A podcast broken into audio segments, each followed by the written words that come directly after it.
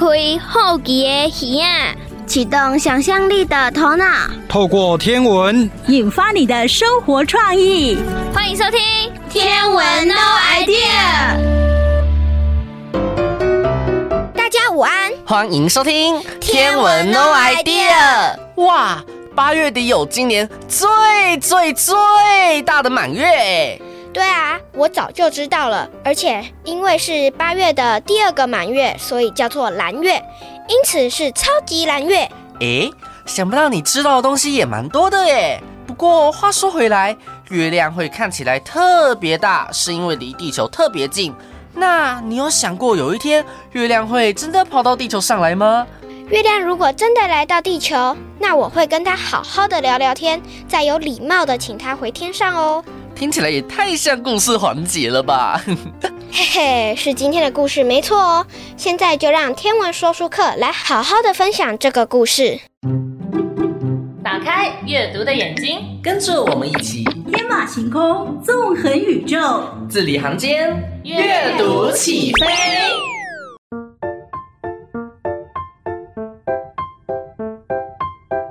美瑶姐姐，来和我一起看书吧。好啊，今天我们要看哪一本故事书呢？我从学校带回来的是一本关于月亮的书哦，书名是《小月和月亮先生》。诶，让我看看哦。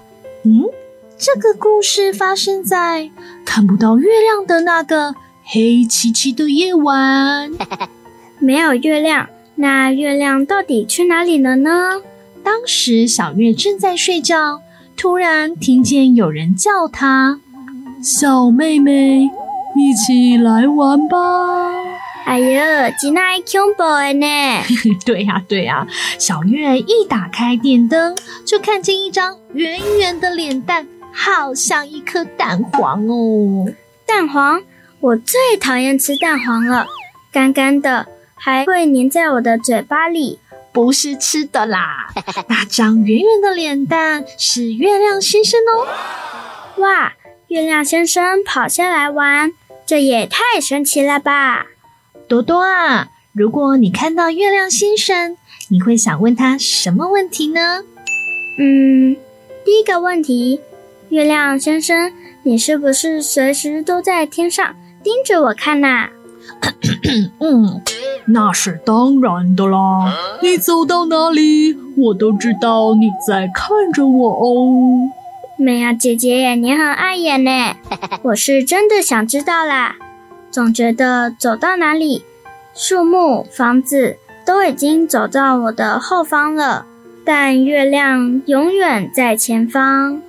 那是因为月亮先生离我们太远太远了啦，所以看起来好像一直在同一个地方哦。原来啊，不知道未来能不能搭高铁上月亮？哎哎，你说什么？搭高铁是吧？也需要两个月的时间才到得了耶。哇，也太久了吧？是啊，月亮距离我们大约三十八万公里。如果高铁时速两百五十公里，也至少要花上一千五百二十个小时，也就是六十三天。啊，没事没事，等你六年级就会学到时速的计算了啦。嗯，那多多，你知道故事的一开始那个黑漆漆的夜晚代表什么吗？我知道啊，月亮和太阳。一样从东边升起，西边落下。哎，多多，你很厉害耶！其实啊，月亮出来的时间每天都会晚个数十分钟。新月的时候，从地球的位置看过去，月亮和太阳在同一边。月亮出现和落下的时间和太阳都相同，所以这个时候在夜空中就看不见月亮喽。是啊，月亮不会自己发亮。是啊，是啊，所以它只能跟太阳赛跑，被太阳照亮到，我们才能看到月亮先生哦。所以，我们有时看到有一点弯弯的月亮，有时看到整个月亮，有时看不到月亮。都是它被太阳照射的位置不同哦。是的，不是月亮一向胖一向瘦，或者被谁吃了一口啊。小月真幸福，可以直接看到月亮先生本尊。你也想近距离看看他吗？但我记得他的脸好像有很多坑洞呢。对呀，对呀，月亮先生告诉小月，是他刚出生时陨石撞到他脸上所造成的。我妈妈也常常提醒我，脸上的结痂不能用手抠掉，会变成月球脸。对对对，我们的小手啊，别去伤害光滑可爱的脸颊哦。还好，月亮先生离我们很远，看起来还是很光滑漂亮。那多多啊，你觉得月亮会不会有一天走失了，掉入黑漆漆的宇宙中不见了呢？嗯，还是会不会某一天月亮先生撞上地球呢？哇！那应该就是世界末日了吗？月亮先生告诉小月啊，地球跟月亮之间有引力互相牵引着，月亮会不断的绕着地球转哦。哦，吓死我了！有地心引力真好。是啊，不然我们现在可能也要飘向外太空了哦。不过美瑶姐姐，我觉得我的心。已经飘向外太空了，好想看更多关于太空的故事哦。看来地心引力抓不住你的心哦。好啊，下次啊，我再来介绍更多故事给大家听哦。那就麻烦你喽。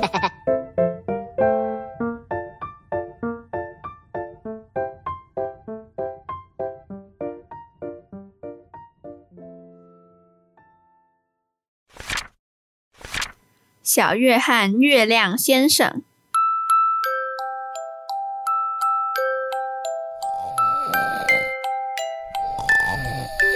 小月正在睡觉，突然听见：“小妹妹，一起来玩吧。”那声音就好像有人在她耳边唱歌。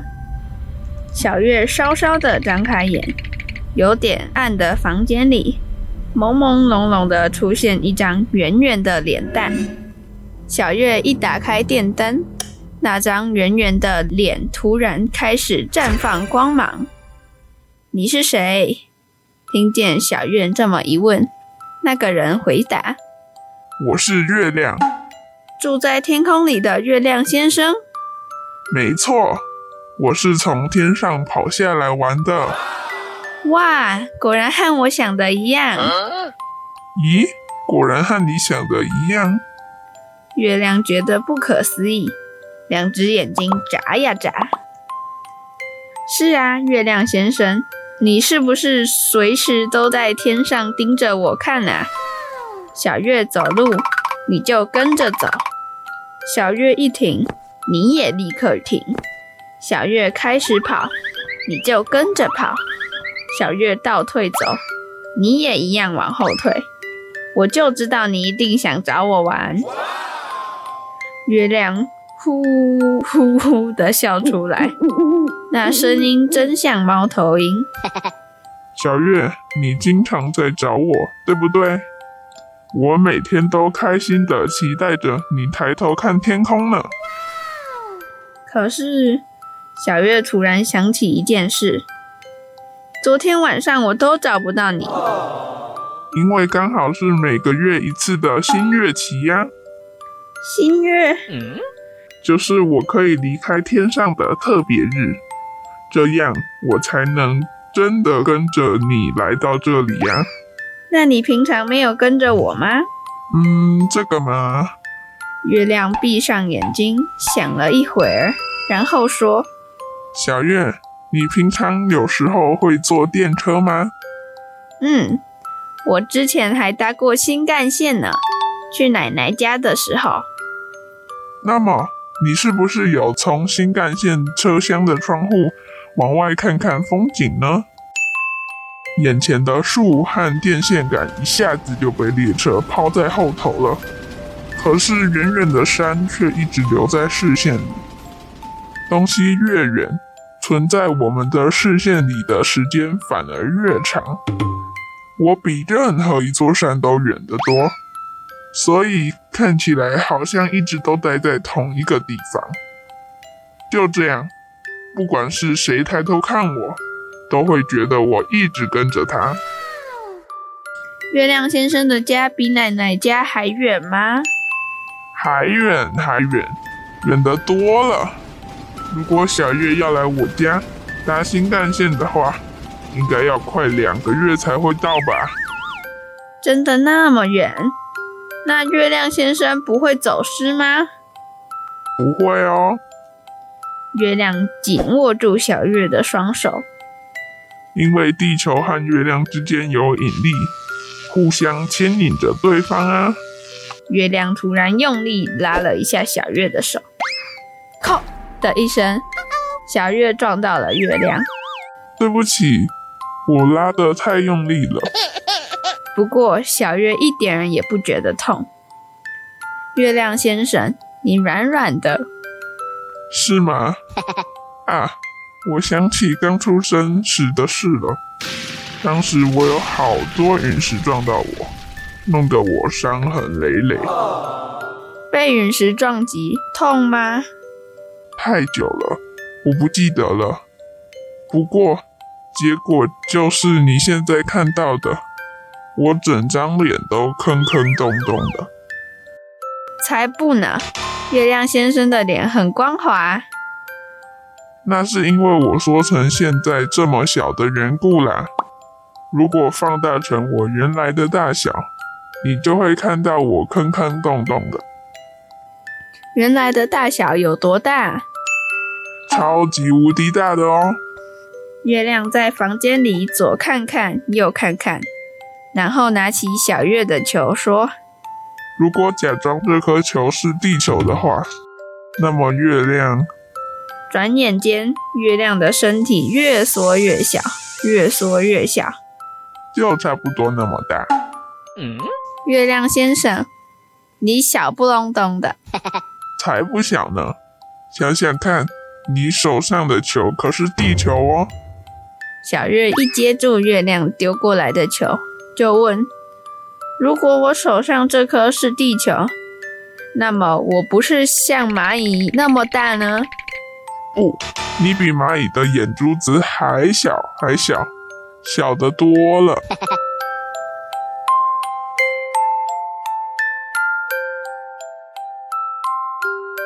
未完待续。东东哥哥，你又买饮料喝了？今天喝什么呀？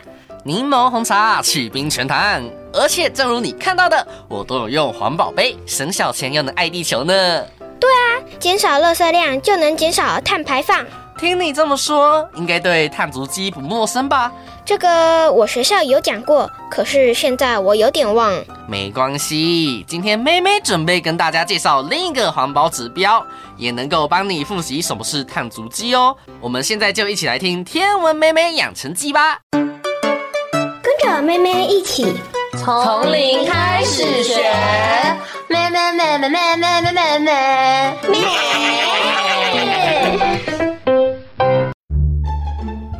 Hello everyone, welcome to 天文妹妹养成记。I am 妹妹。Hey，金鱼，Are you in the middle of something？你现在正在忙吗？Yeah, I have a few things coming up right now。对呀，我现在手上有些事情要忙。What's wrong？发生什么事情 ？Can you spare ten minutes to talk about 太空环境教育议题环保？请问你可以播出十分钟与我讨论一下太空环境教育议题环保吗？嗯，OK。But do you speak Chinese？但你会说中文吗？Sure, it's my pleasure to speak to you about 环保。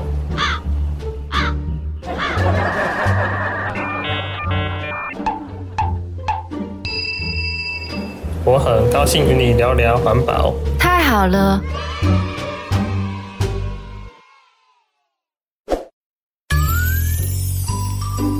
上一集妹妹尾声的时候提到，不论是全球变迁或者是环境议题，都对我们有非常大的影响，也因此不得不让我们更重视环保这件事情。那我们就一起来探索太空环境教育议题环保。不知道听众们知不知道珍古德？他是一位研究黑猩猩的学家。二零二三年发现一部影集叫《真爱地球大探险》，这是一部适合小朋友与家庭观赏的影集。透过剧情一起上山下海，探索地球环境生态的不同面貌，以及学会如何爱惜地球。剧情描述九岁的珍是一名崭露头角的环保主义者，致力于拯救濒临绝种的动物。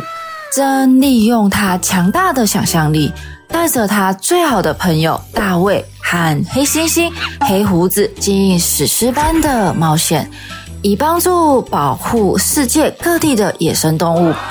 因为他的偶像珍古德博士说：“唯有了解，我们才会关心；唯有关心，我们才会帮助；唯有帮助，他们才能得救。”妹妹最近看到这一段话，随着环保 ESG 永续意识的起飞，各大企业纷纷迎向绿色永续浪潮。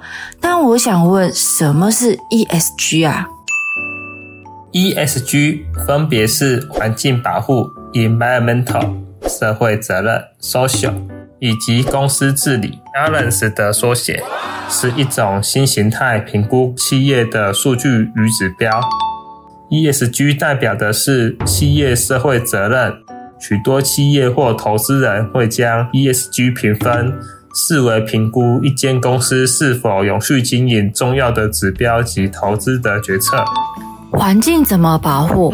难不成是之前说的水、空屋、气候变迁、全球暖化这几件事情吧？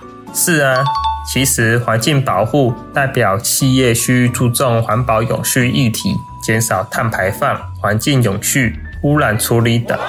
当然，一间公司在社会责任上该尽些义务，例如企业如何管理员工、供应商、客户。工作环境、社区计划等。此外，公司治理肯定非常重要，像是公司管理高层、主管薪酬、审计、内部控管、股东权益、企业道德、资讯透明、董事多元、企业合规等议题。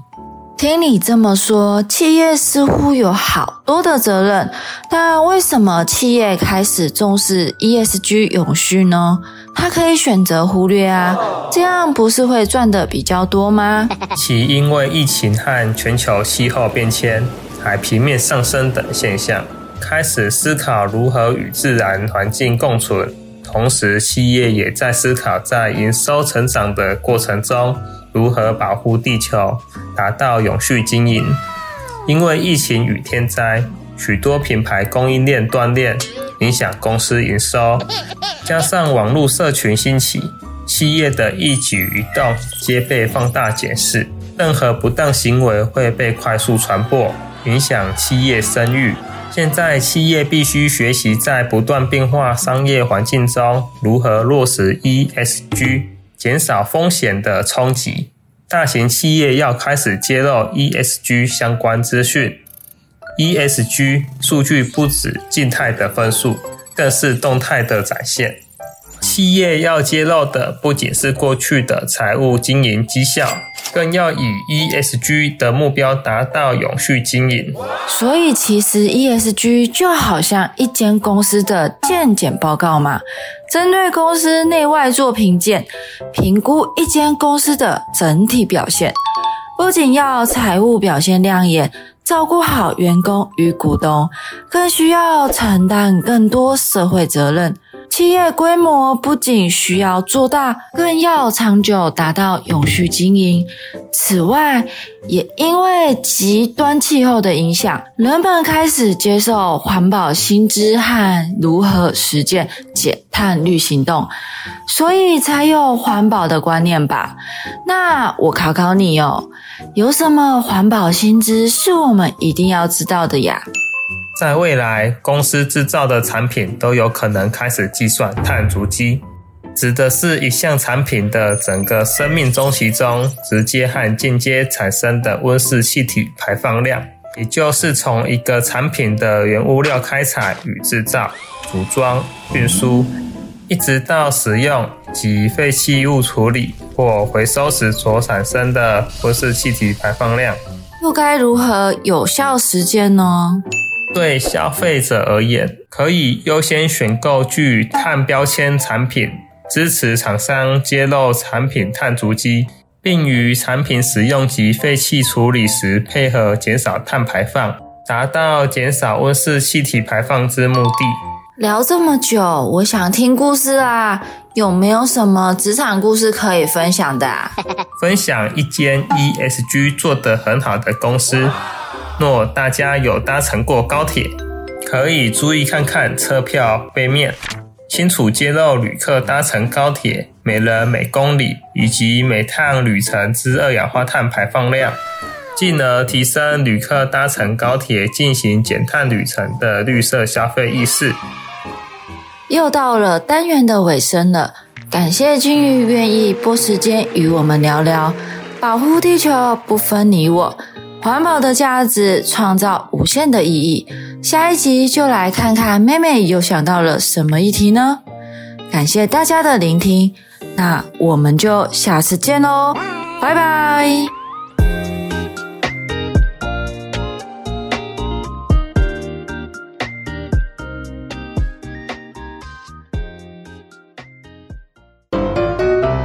哎呀，已经八月底了，就要开学了。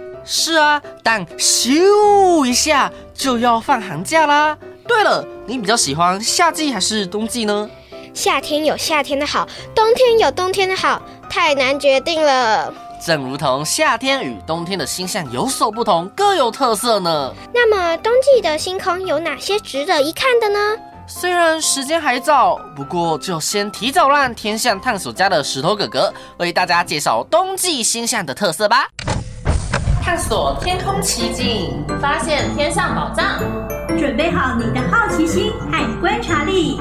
天象探索家，我们出发喽！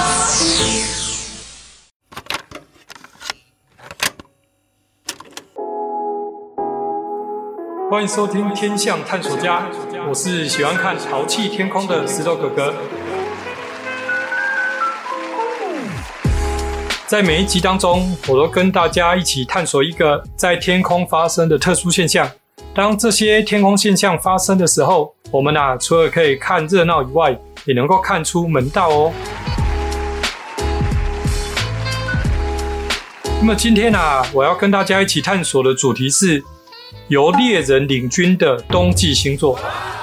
四季星座当中啊，冬季星座啊是最容易辨认的。尤其是啊，鼎鼎大名的猎户座，让你看一次啊就难以忘记。那虽然呢，现在离冬天啊还有半年，不过啊，如果我们在假日的时候早点起床，大概是凌晨三点左右，那么你就会看到由猎户座带领的冬季星座呢，就已经出现在东边的天空了哦。呃，如果呢你没有办法那么早起床的话呢，也没关系。建议你啊，可以准备好冬季的星座图，或者是啊电脑版的星图软体，这样子啊就可以一边看着这些星图，一边啊跟着我的步伐一起来认识啊冬季星座吧。首先啊，我们先假设现在是凌晨三点，然后呢天气相当晴朗，我们啊就可以看到很多的星星。这时候啊，如果你往东方看去，大约仰角大概二十度的地方。会看到啊，有三颗亮度一样的星星垂直啊排列成一直线，在这条直线的左右两边各有一颗明亮的星星。这两颗星星啊，距离垂直的这三颗星距离都差不多，看起来啊很像一个对称的图形，这个啊就是猎户座了。那么如果你仔细观察的话呢，你会看到猎户座偏北方的这一颗亮星比较偏红色，那么偏南方的这一颗星呢比较偏蓝色。这个现象啊，我们在第八集的节目曾经提过，你呀可以回过头去听听看。那么猎户座这一颗红色的星星呢，叫做参宿四，写成国字呢就是参加的参，不过啊要念成古音参。宿呢是住宿的宿，也要念成古音，叫做宿。四则是一二三四的四，因为啊它是中国古代二十八星宿里面的参宿的第四颗星。所以啊，称作为参宿四。而猎户座靠近南方的蓝色亮星叫做参宿七，没错，它就跟你想的一样，它是啊二十八星宿里面参宿的第七颗星。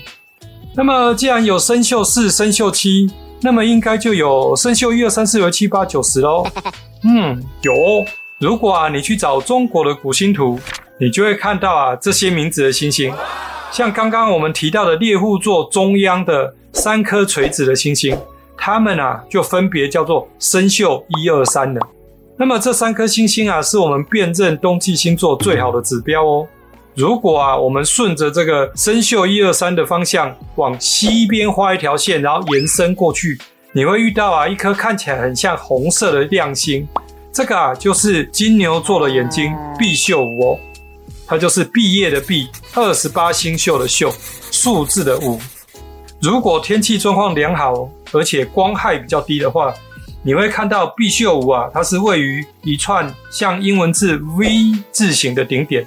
这个 V 字呢，就是金牛座的头哦。从毕宿五呢，再往西边过去一点点，你会看到啊，好像有一堆星星聚集在一起。这个啊，就是冬季有名的卯宿星团。我们啊，在下次的节目再来介绍它。那么，如果从毕宿五呢往北边平平的看过去，你也会找到另外一颗亮星。这个啊，就是五 G 二，数字的五，车子的车，不过它要念成古音，就是 G 二，也就是数字的二。那么这个五 G 二呢，它是御夫座五边形的其中一个角。在希腊神话中啊，御夫座是发明两轮马车的人，因为啊这样子帮助宙斯打胜仗，所以啊就升到天上去当做御夫座。接着啊，我们再回到猎户座，如果啊我们把参宿一二三的方向往东边画一条线，然后继续延伸下去，你会找到一颗很亮的白色星星，这就是啊大犬座的天狼星。诶，这个名字啊，是不是好像在某个小说中出现过呢？嗯，是的哦，这啊的确是一个有趣的巧合。那么找到天狼星之后呢，你往左边看去，又会再找到一颗亮星，这个啊就是小犬座的南河山。那最后呢，我们再来利用这个猎户座，把生锈七啊往生锈四的方向连线，往北边延伸。你就会经过啊两颗很亮的星星排在一起，这个啊就是双子座的头，分别叫做呢北河二、北河三。说到这里啊，你是否发现有趣的地方呢？为什么双子座这边叫做北河二、北河三，而小犬座的亮星叫做南河三呢？难道它们中间真的有一条河吗？嗯，没错，这就是啊冬季银河经过的地方。这些星星啊，分别位于银河的南北两边，所以就命名为南河和北河了。如果啊，你对于我先前分享的“银河往哪里流”的节目呢，内容有印象的话，应该会知道啊，冬季银河它其实是比夏季银河还不明显。所以，如果你想要看到冬季银河的话，就要到低低光害的地方去。那如果你还不知道呢，台湾有哪些地方属于低低光害的话，那么你就可以回过头收听我们第十集的节目哦。冬天啊，是一年四季当中亮星最多的季节，所以啊，我们会把这些星星串联起来，形成一个更大的图像。例如啊，我们把猎户座的参宿四、大犬座的天狼星、小犬座的南河三连起来。它会很像一个正三角形，所以啊，我们叫做冬季大三角。那另外一个形状呢，石头哥哥建议现在正在收听节目的男生呢，一定要记起来。嗯，如果啊，把猎户座的生肖七、大犬座的天狼星、小犬座的南河三、双子座的北河二、北河三、御夫座的五居二和金牛座的毕宿五串联起来，然后又连回猎户座的生肖七的话，这样子的六边形会让你想到什么东西呢？蜂巢吗？嗯，比这个更值钱哦。没错，那就是钻石。所以啊，这一大圈又称为冬季大钻石。那为什么男生的听众呢，要特别把它记起来呢？因为啊，将来你要跟你女朋友求婚的时候，你就跟她说：“我要送给你全天下最大的钻石。”然后呢，你就带她到外面来，在天空上面画出这个巨大钻石的位置。那么，你女朋友啊，一定会非常的感动。不过呢，收听节目的女生也要认真的辨认这个大钻石哦，因为啊，当你的男朋友呢要跟你求婚的时候，问你需要什么钻戒，你就啊带他到户外去，在夜晚的天空上面画出这个冬季大钻石，然后跟他说我要那么大的钻石，那么，你的男朋友呢，他一定会非常努力达成你这个愿望哦。冬季啊是最容易辨认星座的季节。不过啊，冬天呢通常比较寒冷，一般的人啊比较喜欢待在温暖的室内，就这样子错过了这片美丽的星空。所以石头哥哥呢建议大家，当冬天来临的时候，只要是好天气的夜晚，那么我们穿上保暖的衣物，到户外呢欣赏这美丽的冬季大钻石，还有呢这些冬季星座哦。那么今天这一集的天象探索家就跟大家探索到这边。希望呢，你能够持续打开你的眼睛，留意周遭环境的变化，跟我一起啊，成为天象探索家。我是石头哥哥，我们下次见。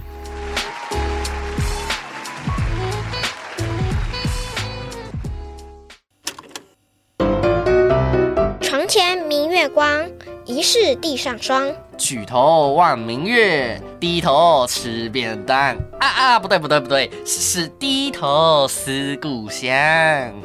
东东哥哥，你因为上大学而离开原本居住的地方那么久，都不会想家吗？我感觉是终于能够放飞自我，无拘无束，很自由。但有时候还是会想念家人们，没错啦。还有会想念家乡好吃的东西吧。离乡背井的人总是会有想念的人事物啊，我也不例外。对了，关于这个话题，我们找其他人来分享吧。好哦，让我们搭天文时光飞船，大家也一起跟上哦。星星、月亮、太阳，让你想到什么呢？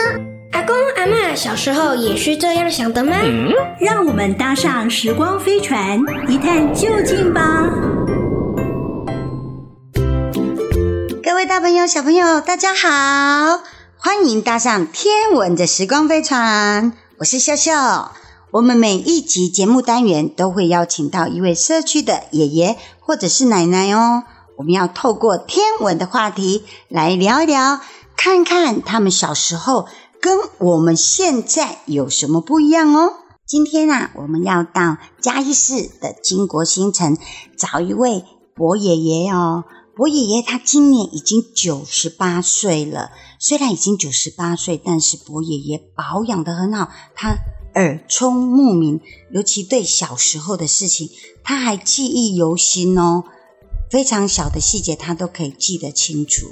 那另外呢，伯爷爷他也很喜欢旅游，虽然他已经九十八岁了，但是呢，他还是常常出去呃国外。或者是到台湾各地去游玩哦，增加他的人生阅历，真的是非常的棒。而且伯爷爷的皮肤真的还非常的好，所以呢，我们今天就去找伯爷爷聊一聊。来到台湾这么久了，会不会想念家乡的月亮呢？床前明月光，疑是地上霜。举头望明月，低头思故乡。耶伯爷爷你好！啊，你好，谢谢。请问伯爷爷今年几岁了？现在九八九十八，到了十月份就九九了。哦，九九长寿，九九长寿。谢谢谢谢伯爷爷，您很喜欢那个古时？是是，谢谢，是是的，是的。所以您在念“床前明月光”的时候，您想起了什么？我都想起了儿时的小伙同胞同伴们，都大家都很喜欢唱各种这种大家常读的唐诗。是，呃，伯爷爷，您是哪一省的？嗯，河南省。巩县人哦，河南的嘛哈，对，所以您是嗯几年的时候来到台湾的？民国三十八年十月份到台湾，做、哦、从福建坐飞机来台湾。伯爷爷虽然已经九十八岁，将近九十九岁，但是伯爷爷的记性都还很好。好，谢谢。爷爷，那您还记得小时候的事情吗？呃，有记得都差不多都还记得，都还记得哈，嗯，记性很好哎。嗯，哎，谢谢谢谢谢你的夸奖。您还记得小时候什么事情？啊、嗯，我在读小学的时候，是。日本人飞机去炸我们本县的一个兵工厂，哦，经过我们学校上空。哦，你读小学的时候，嗯、日本兵去炸你们学校旁边的兵工厂。对，嗯，对，嗯，那个时候，哎呀，常常看到，因为我们的高射炮是、呃、发射的高度差一点，总是打不到他，打不到他，比它比它矮一点都爆炸了，炸不到的。是，只有一次，在在它飞机，它是三架一组，三架一组，那炸弹在它的附近一炸，在其中一架飞机翅膀晃晃晃晃晃。结果没有，也没有炸到，也没炸到。嗯，我们大家都在鼓掌啊，都在小时候也也也不害怕。啊、哦，小时候也不害怕，因为知道他不是来炸我们学校的，是。他是炸旁边的兵工厂啊，一有飞机响，我们大家都出来看。啊，所以就是小时候，呃，爷爷的学校的旁边有兵工厂，嗯，那时候那个日本兵都会来炸那个兵工厂。那因为我们那个时候的高射炮，应该讲说技术还不够，那里它的高度打不到它，对，打不到它，只有一次。差一点打到他哈，在他旁，在他旁边爆炸了。哦，在他的旁边爆炸。我们看到那个一架，其中一架飞机在晃晃晃晃晃，晃，把他吓一跳，把他吓一跳。啊，爷爷意思就是说，有打了一个高射炮，没有打到，但是在那个飞机的旁边，对，附近爆炸，然后那个飞机就有点晃晃的。那他们小时候就觉得这样子。啊，非常的好玩啊！我小时候毕业的时候考中学，那个时候只带一个帽杯，一支铅笔，嗯，一个墨盒，是带这三样东西，还要过河，还要走的十几公里，一个人去考试。哦，要走十几公里去考试。还一个人带着三样东西去考试。那个我们南一县只有三个中学。哦，只有三个中学而已。考。考两个第一，一个第二，真的啊哇，好厉害哦！爷爷好厉害。我打到在学校读书，爷爷也是第一名。真的啊，爷爷他以前考试的时候总是考第一名，所以他有考上空军嘛，哈。我的我的啊，没有读书啊，没有下功夫，因为什么？我觉得读书太容易了。我小的时候都是第一名，都是嗯，结果结果。呃，换句话说，我对不起小孩，我没有好好的下功夫，我没有好好的辅导他们。我我认为读书太难。爷爷的意思是说，小时候他都读书都总是考第一名，他觉得读书应该很简单，结果自己的小孩就是老是都没有第一名，他就是认为爷爷认为他没有尽到辅导的义务这样子。其其实那个。读书其实都是看自己，要看自己努力。我福建的人都不都不识字啊、哦，都不识字的，对呀、啊。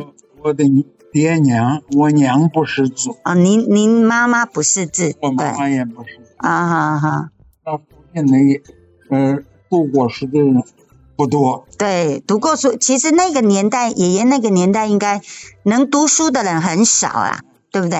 我呢六岁的时候听说有汽车，是跑两公里以外去看汽车，第一次看汽车。哦，六岁的时候跑了两公里去看那个所谓的汽车。汽车什么模样？哦，汽车什么模样？哇，爷爷还记得六岁的事情，真的是太厉害了，真的是太厉害啊！爷爷呢？呃，您会不会来台湾这么多年了？然后会不会还是很想要回去走一走、看一看？这是自然的道理。对，自然的道理。哎，呃，我曾经回家过两次。啊，回去大陆两次。我退休以退休以后，政府还没有开放。对。直到八十二年，民国八十二年开放了，我在第一次第一次去看，去看就到新疆去看。啊，到新疆去。到新疆了。是。我写家信还是寄到河南。河南，呃，那朋同乡一看到，哦，这是谁谁的小孩儿啊？是。我的信转到新疆去了。是。那个时候，新疆维吾尔常常走难。哎。情况不稳。对，那时候不稳。政府就鼓励我们汉人移民到新疆。哦，是。我的父母和弟就全家移民到新疆。哦，是。生根了，在那边生根了 啊！爷爷意思说他在呃民国八十八十二年政府开放可以回去大陆的时候，爷爷有回去过，因为他们的祖籍是在河南，可是那时候他的父母还有兄就是弟弟都搬到新疆去，所以爷爷回去的时候是有到呃新疆去看。那时候应该是父母应该不在了嘛？哦，对，他算是回去扫墓，哦，回去看到弟弟。哎，爷爷，那你很喜欢唐诗宋词，那您还记得哪些？嗯，《长恨歌》啊，《长恨歌》，还有苏东坡的这个，在他的太太王夫人逝世十年的时候，做了一首追念，是，嗯，自己太太的诗，思念，嗯。来一段。啊、哦，那个呃，王东王苏东坡他的太太逝世十年了，是呃，就写了一首诗追念他的太太。我现在把这首诗背一下。好，嗯，这个十年生死两茫茫，嗯、不思量，自难忘。千里孤坟，无处话凄凉。昨夜有梦忽还乡。小轩窗，正梳窗，相对不远，唯有泪千行。料得年年断肠处，教教祖母断心肝。真的好棒，啊、谢谢爷爷，好厉害哦！爷爷，所以您看，呃，你觉得我你现在在台湾看到的月亮，有没有跟以前小时候家乡的月亮是一样的？嗯。在科学科学来讲，全世界都是一样的。是，在我们想到家里越是故乡明，故乡比较明，就是感觉故乡的月亮会比较亮一点，对不对？对。应该讲说，那个您那个年代应该，因为那时候应该比较没有什么电灯嘛。嗯嗯。别说几十年了，几百年的变动都很小。对呀、啊，那个还是农业社会啊，是。嗯嗯，像什么汽车飞机，我们中国人根本一点都不会做了。嗯，都是外国人做的。嗯，对，因为小的时候就感觉那个月亮就特别的大，特别的圆，嗯、对不对？还是故乡的好。还是故乡的好。嗯、是。今天真的非常谢谢我们的博爷爷。那博爷爷在最后有没有什么话要给我们现在的小朋友呢？好，今天我非常感谢接受你的访问。是。呃，我呃对于台湾的现实，嗯，在民进党统治之下，这个连我们中国历史，它都不叫中国历史，叫东方历史。嗯，希望这个去。教以后的小朋友一定要知道，我们的国家叫中华民国，我们的国父是孙中山先生。现在很多的小朋友问他们国父是谁？不知道。孙中山是谁？不知道。实在是这个民进党政府愧愧对我们的国民啊！希望以后呃教教导我们的小朋友多多认识我们中国的历史、中国这个文化。好，谢谢谢谢爷爷，来来来谢谢谢谢。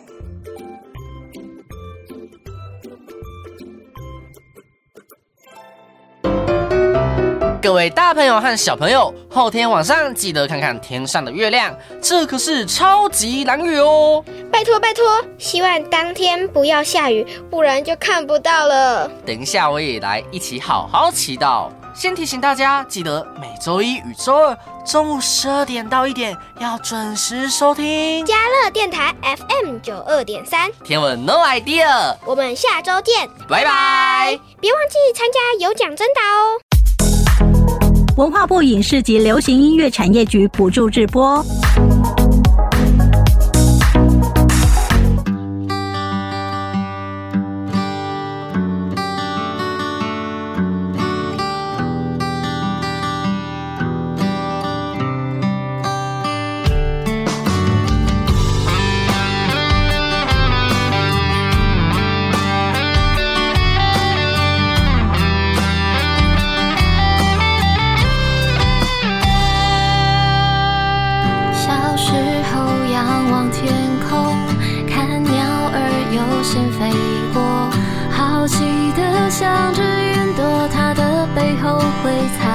为什么。